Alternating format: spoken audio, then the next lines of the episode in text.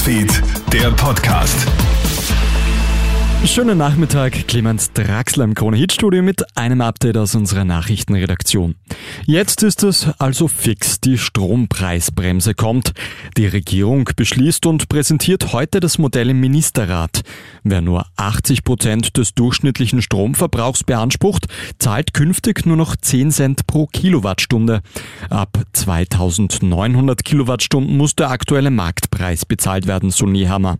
Außerdem Menschen, die besonders in einer schwierigen sozialen Situation sind und von der Rundfunkgebühr befreit sind, bekommen eine zusätzliche Unterstützung. Und dieser Durchschnittsverbrauch ist auf einen Drei-Personen-Haushalt gerechnet. Leben jetzt mehr Personen in einem Haushalt und dadurch sind noch höhere Energiekosten zu erwarten, wird es über ein Antragssystem auch hier die Möglichkeit geben, die Menschen zu entlasten.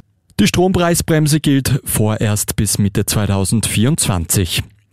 An der österreichisch-ungarischen Grenze hat es erneut einen schweren Schlepperzwischenfall gegeben. Die Kronenzeitung berichtet von einer Verfolgungsjagd. Demnach rasen insgesamt drei Schlepperautos auf der Flucht vor der ungarischen Polizei über die Grenze.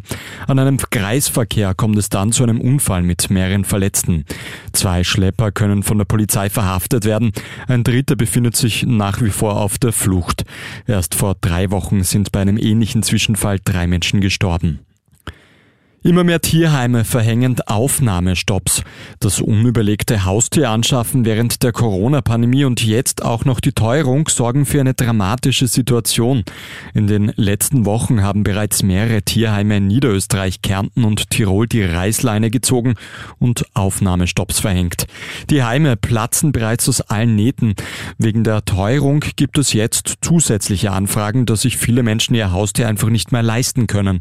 Es braucht dringend Lösungen Lösungen, sagt Veronika Weißenböck von Vier Pfoten. Durch die Teuerungswelle haben viele Menschen natürlich auch die berechtigten Sorgen und denken dann auch daran, ihr Heimtier abzugeben. Und was wir als Tierschutzorganisation hier befürchten, ist, dass dann die Tiere einfach ausgesetzt werden.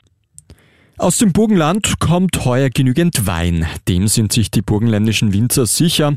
Weil es kaum Probleme mit Hagel, Frost und Pflanzenkrankheiten gegeben hat, erwarten sie eine gute Ernte.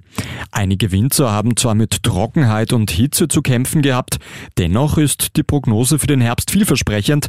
Der burgenländische Weinexport befindet sich derzeit auf Rekordkurs. Das war's auch schon mit unserem kleinen Update für heute Nachmittag. Vielen Dank fürs Einschalten und morgen in der Früh gibt's dann den nächsten Podcast. Einen schönen Abend noch. Krone Hits, Newsfeed, der Podcast.